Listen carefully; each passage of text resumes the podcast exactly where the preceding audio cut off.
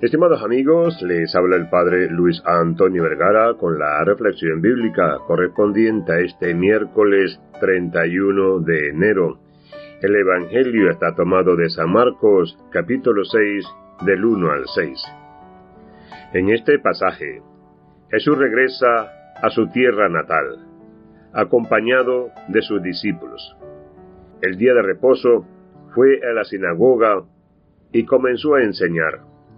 Los que lo escuchaban se preguntaban asombrados, ¿de dónde ha sacado este hombre todo esto? ¿Qué sabiduría es esa que se le ha sido dada? ¿Y cómo se realizan por su mano estos milagros? ¿No es este el carpintero, el hijo de María y el hermano de Santiago, José, Judas y Simón? ¿Y sus hermanas no están aquí con nosotros? A pesar de las enseñanzas y los milagros que Jesús había realizado, muchos de los habitantes de su propia ciudad no podían aceptar que Él fuera alguien especial.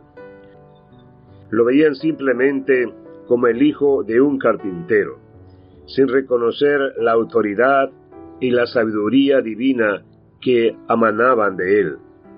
Jesús, consciente de su rechazo, les dijo, No hay profeta sin honra, sino en su tierra, entre sus parientes y en su casa. Y debido a la incredulidad y falta de fe de aquellos que lo conocían desde su niñez, Jesús no pudo realizar muchos milagros allí. Esta historia nos invita a reflexionar sobre la importancia de reconocer y aceptar la autoridad de Jesús en nuestras vidas. A veces podemos ser testigos de los milagros y enseñanza de Jesús, pero debido a nuestra falta de fe o prejuicios no los aceptamos plenamente.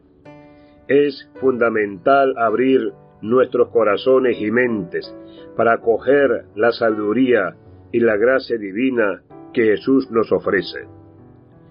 Y hoy, al celebrar a San Juan Bosco, recordamos su gran amor y dedicación hacia los jóvenes y su confianza en la enseñanza y el ejemplo de Jesús como camino de salvación y transformación.